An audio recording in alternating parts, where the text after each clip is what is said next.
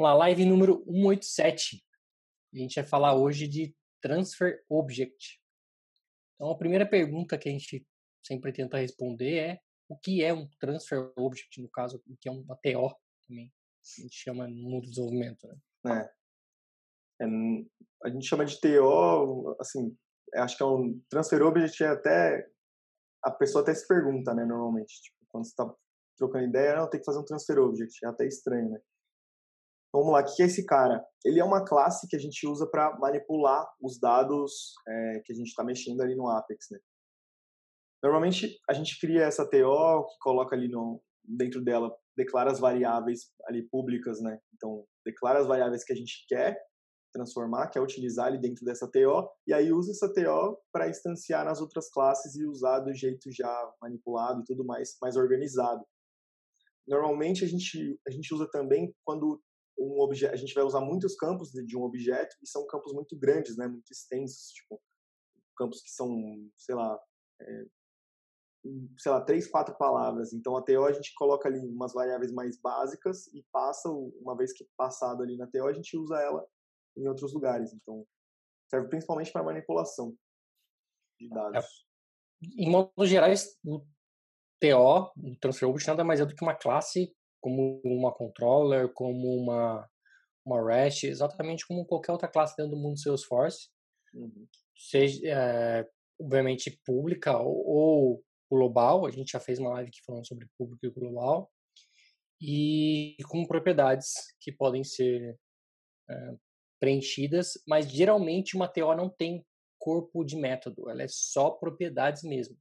Então a ideia é que é uma caixinha que você vai popular e você vai gerar uma lista dessa caixinha, várias caixinhas, e vai trafegar entre é, o seu back-end, o seu front-end, é, para uma REST API, publicando, tornando esse dado público.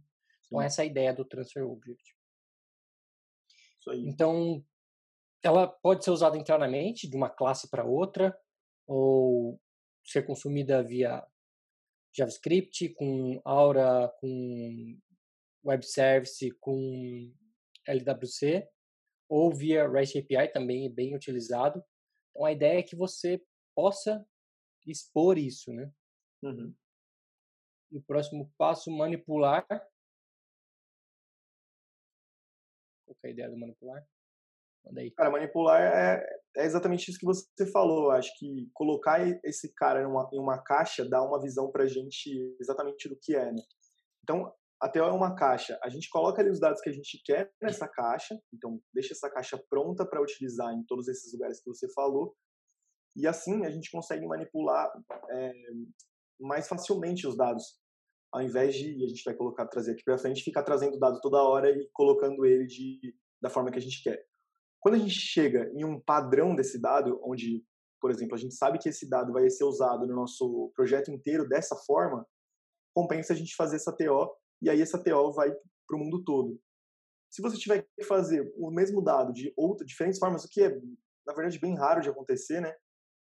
Aí sim, talvez seja o caso de nesses casos são diferentes você não usar a TO. Mas quando é um padrão, quando esse dado ele é sempre o mesmo e ele sempre vai ser essa caixa que o Fernando mencionou, compensa você fazer o, a TO justamente para manipular essa caixa para os lados aí dentro do seu projeto. É, um, eu lembrei de um cenário onde a gente faz uso de um método lá, tá? Eu acho que essa é a única exceção que a gente usa numa TO, que é quando você tem que dar um sort. É, nesse caso, quando você tem que ordenar ele em formato de lista, para a gente utilizar o próprio o método standard do sort, do array, ou do list dentro do Salesforce, a gente tem que implementar uma interface chamada eComparable, e aí o eComparable você tem que implementar um método que vai receber uhum. dois valores, o anterior e o próximo, e você vai ter que falar quem que vem antes de quem. Então esse é o único, único momento e única situação onde você implementa um método na sua TO. Todo o resto você não vai fazer isso dentro da TO, você vai fazer isso provavelmente em quem vai consumir ela. Então a ideia é justamente você só devolver o dado, assim como você pega o dado de uma consulta, de um SOQL, de um SOCL. Uhum. É, esse é um ponto importante que você falou também. Uma vez que a gente tem essa caixa, ela pode ser manipulada, né? Até a ideia, se também algum outro método for, for usar essa caixa de uma forma diferente, ela pode ser manipulada, e, mas eh, previamente você já deixou ela é, boa para manipular, né? Digamos assim. Uhum. essa é a ideia. Quais são as vantagens, cara? Bom, vantagem. A primeira vantagem que eu vejo quando a gente utiliza uma, um transfer object é a organização do código, porque é muito comum, eu, eu sou uma pessoa muito crítica com código, então quando eu vejo um, um código muito bagunçado, muito extenso, eu sempre tento explitar isso em vários arquivos, que eu acho que fica muito mais fácil de você ler o código, de você olhar para o código e entender o que, que faz parte daquele trecho lá. Então, quando você deixa uma, uma classe que tem é, muitas agrupamento de informações, algo que poderia ser transferido para uma, uma, uma TO, fica muito mais fácil de você olhar e fazer a leitura quando você trabalha com uma TO. Porque você vai ver que está recebendo uma lista de outro material, que você está recebendo uma classe por parâmetro, você fala, opa, o que, que eu tenho aqui dentro? E aí você consegue navegar para a classe e falar, ó, oh, então entendi. Eu tenho o ID, tenho o nome, tenho o endereço. Você já consegue, só de clicar na classe, saber o que, que vai, você vai manipular, ir e vir. Sim, boa. Cara, segundo, outra... Segundo ponto de vantagem. A gente, a gente, falou aqui bastante dele, que é a facilidade de manipular o, os dados na TO. Então, é o mesmo sentido. A gente tem lá a caixa, a gente consegue trazer ela em outro método ou em outro objeto, e aí manipular da forma que o objeto vai precisar. Então, não sei, não sei se vem um exemplo aqui à mente. É, o que, que, eu, que, que eu tenho de como um exemplo bem bacana de uso? Quando a gente faz um select no, no, no SQL, e, serializa isso, porque geralmente quando a gente leva o dado para o JavaScript, Aura, é, Light, para o LWC ou para o Aura, ou via REST API, a gente geralmente, não é uma regra, mas geralmente a gente serializa esse dado, transforma ele em JSON e devolve uhum. esse dado via JSON. O que, que acontece quando a gente faz isso? A gente acaba levando uma estrutura que faz parte do select da Salesforce Sim. que muitas vezes não faz sentido para quem está consumindo. Principalmente se a gente falar, por exemplo, em REST, que você está pegando um trecho do seu código, um trecho da, da do seu projeto, uma regra de negócio sua, e expondo para outra pessoa que não está dentro do universo Salesforce consumir. O que, que, eu quero dizer com isso? Quando a gente faz um select e, e serializa isso, dentro desse select a gente tem um cara chamado, por exemplo, attributes. E dentro desse attributes ele tem um tipo do objeto. Então, é uma série de campos, informações que só faz sentido para quem está no universo Salesforce. Hum. Se você está consumindo isso fora do universo Salesforce, você acaba levando um monte de informação que não faz sentido. Você Sim. tem a URL do registro que você está é, eh, consultando, então você acaba levando até mais dados do que você precisa. Sim. E fazendo a TO, você consegue enxugar isso. Pode parecer pouco, mas quando a gente começa a falar de, e eu já passei por isso, tá? De carregar 250 mil registros, você está falando que você está levando 250 mil informações a mais que você não vai precisar trafegar. Sim. E aí a TO faz toda a diferença.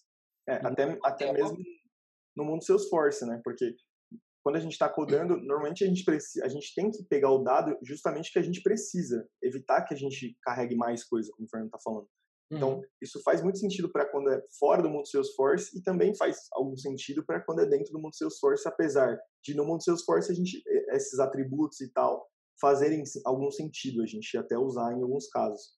Mas eu acho que a TO chega, é, chega a ser boas práticas. Se você não vai usar o dado, então explica ele, deixa ele organizado e expõe nos, nos lugares onde você vai usar, né? Exato. Então, é... é um próximo item. Economia de selects, como, como o Arthur até mencionou, quando a gente faz uma, uma consulta e serializa, ou, ou seja, transforma esse select em uma, uma transfer object, e você consegue, num, momento futuro, consultar essa mesma transfer object, você está economizando consultas ao banco. Você não precisa fazer uma nova consulta para poder ter acesso a esse transfer object. Uhum. A gente usa muito isso e, e, faz essa economia quando a gente trabalha com componentes do, do, do Lightning hoje, onde um componente principal faz uma consulta ele recebe esse, esse TO e fica trafegando entre vários componentes a mesma consulta sem que eu tenha que ficar toda hora indo lá, olha, me, qual, me dá qual esse dado, qual esse dado, qual esse dado, sendo que eu já tenho anteriormente. Sim. É, tem etapas aí que você pode, pode economizar, né? Eu acho que essa é a, é a última delas, porque normalmente eu já vi acontecer de, por exemplo, é, terem sets de IDs e, ok, já está fazendo uma economia aí numa busca, vai trazer muito menos, mas ainda assim vai fazer a busca. Então, uhum. Ainda assim, não vai evitar, né, de, chamar o banco. Com a TL você já evita. É, e o próximo tópico é a qualidade do código e melhor, melhor manutena... Eita, essa palavra é difícil. Manutenabilidade. É, Boa. é, sim, Rosa. É, eu acho que nesse tópico também a gente já meio que deixou claro, né? A uhum. qualidade do código fica bem melhor porque tem as informações ficam ali na, na caixinha dela, tranquilo. Quando você precisa manipular, você tem mais facilidade, como a gente falou. E quando for, você dá, for dar manutenção e você está vendo que tem uma TO, você já bate o olho na classe da TO, vai ver todos os atributos e já vai entender ali mais ou menos o que está acontecendo. E você não vai precisar ficar olhando é, que campo é esse, ah, esse campo é lá não sei da onde, ou aqueles fors que é com uma letra só, tipo a letra do Ford A, Ford B, Ford I, né? Aí B ponto o campo, extensa, aí você fica, eu não tô entendendo nada. Então com uma TO fica bem mais claro, né? Um, um Ford TO, você bate o olho na TO e vê todos os campos dela. Então, é um outro, um, um, outro ponto aqui também em relação a, a isso, né, manutenabilidade, é que quando você vai acrescentar um campo, quando você vai tirar um campo, fica muito mais fácil de você saber que você tem que fazer aquilo. Porque se você não está pegando um, uma consulta tá, e está devolvendo, dificilmente você vai tomar o cuidado de colocar na sua consulta somente os campos que você precisa. Ou se você tirar um campo, não quero esse campo, de tirar o campo de fato de lá. Muitas vezes você vai deixar de usar e não vai tirar, ou quando colocar, vai colocar uma centena de campos. Você tendo que popular um outro, uma outra classe, um outro objeto, vai te forçar a falar assim, opa, deixa eu colocar de fato só o que eu preciso aqui, né? porque se eu preciso levar só o CEP agora, por que, que eu vou colocar o CEP, o estado? Name. Aí, é, vai colocando um monte de outra informação que você não vai precisar. E fica claro para você que você tem que fazer isso porque você vai ter que ir na TO e vai ter que colocar uma propriedade nova na TO. Então, eu acho que para leitura de código facilita muito quando você pega o código, tem uma TO, entender o que está acontecendo, como é que ele devolve um dado, como é que ele serializa. Uhum. Isso é um ponto muito bacana. Com certeza. É, um último tópico que eu queria uh, colocar como um bônus é a questão de, do uso do transiente. Já, já enfrentei cenários onde eu tinha uma TO e um dado específico da minha TO, eu não queria que ele voltasse de forma nenhuma para para o meu front-end. Então, era uma informação que eu utilizava ela para ordenar, para fazer o sort, mas quando eu serializava a minha, minha caixinha cheia de, de itens, esse, essa informação não podia ir. Então, para isso, a gente faz uso da palavra reservada transiente, e essa informação, quando ela é serializa, ser, serializada, serializada, ela não entra no seu JSON, ela, ela simplesmente desaparece do seu JSON. Então é uma forma também de você conseguir, na TO, eliminar alguns campos que fazem parte da regra de negócio, mas não faz parte do que você vai expor para o usuário. Tá? Você não é. poderia fazer isso facilmente dentro, se fosse simplesmente pegar uma select, serializar e devolver. Então, Sim. essa é uma outra é. vantagem também. Para vocês verem a importância de trazer o que, o que a gente precisa. Existe uma palavra reservada justamente tudo bem, esse valor, essa variável não faria tanta diferença quando você tiver, fosse exibir isso. Mas. Depende, se você estiver falando 250 é, mil registros, faz total Exatamente, diferença. exatamente. Então, sim, a gente tem que trazer exatamente o que a gente precisa e nada além disso. Uhum. É, como desvantagens, né? O que eu vejo como desvantagem? Algumas, obviamente que seria a gente inverter as vantagens, né? Mas como, por exemplo, a leitura do código, para mim é algo que eu considero como uma desvantagem, porque eu sou, de fato, gente, eu sou muito crítico com a qualidade do código. E se o código não tiver bem limpo, bem organizado, eu não consigo começar a trabalhar enquanto eu não fizer isso. Então, Sim. Então, para mim é algo que é muita vantagem ter todo tudo que eu estou transferindo numa outra classe organizada com as propriedades, com public, com private, com tudo que manda o figurino. Então, acho que essa é uma, uma desvantagem quando você tem um código só que você não sabe o que você está transportando. Já quando você tem uma tela, você sabe exatamente o que você está transportando de um lado para o outro. Sim.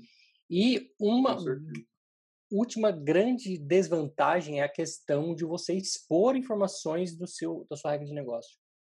Quando você serializa a sua consulta, simplesmente pega a sua consulta, põe uma lista de accounts e devolve accounts. Um exemplo. Ou uma lista de um objeto customizado e devolve essa lista serializada. Você está abrindo o nome do objeto, você está abrindo o nome dos campos, e muitas vezes o nome do campo que a pessoa, que o, que o admin criou, às vezes, com o passar do tempo, não reflete mais o que aquele campo é. Eu já passei por isso, um projeto que foi se mutando, se mutando, o dado foi mudando tanto que chegou uma hora que a informação que tinha naquele dado não correspondia mais o nome do campo. E uhum. por se perdeu, né? Se perdeu e continuou usando daquele jeito. Sim. Agora, quando você tem um ATO, você não leva essa informação. Então, ao invés de eu colocar que eu estou levando WhatsApp underline C, eu levaria só um campo chamado WhatsApp. É, não, não, abriria o meu objeto que está relacionado com uma conta, por exemplo. Vamos supor que estou é. levando conta e contato. Sim. Ou conta e. Vamos pensar aqui. Um objeto customizado. Não, queria um objeto customizado. É. Conta com roteiro de viagem. Então eu teria conta e dentro dela uma lista de roteiros de viagem da NC, um exemplo. Mas vamos supor que você não quer abrir, que você tem uma lista de roteiros de viagem. Você poderia colocar conta com roteiro ou conta com ah. qualquer outra coisa. Produto, não sei, alguma coisa do tipo. É, é essas, são as, quem... essas são as desvantagens de não usar, né? Quando você não usa uhum. uma TO, você tem essas desvantagens.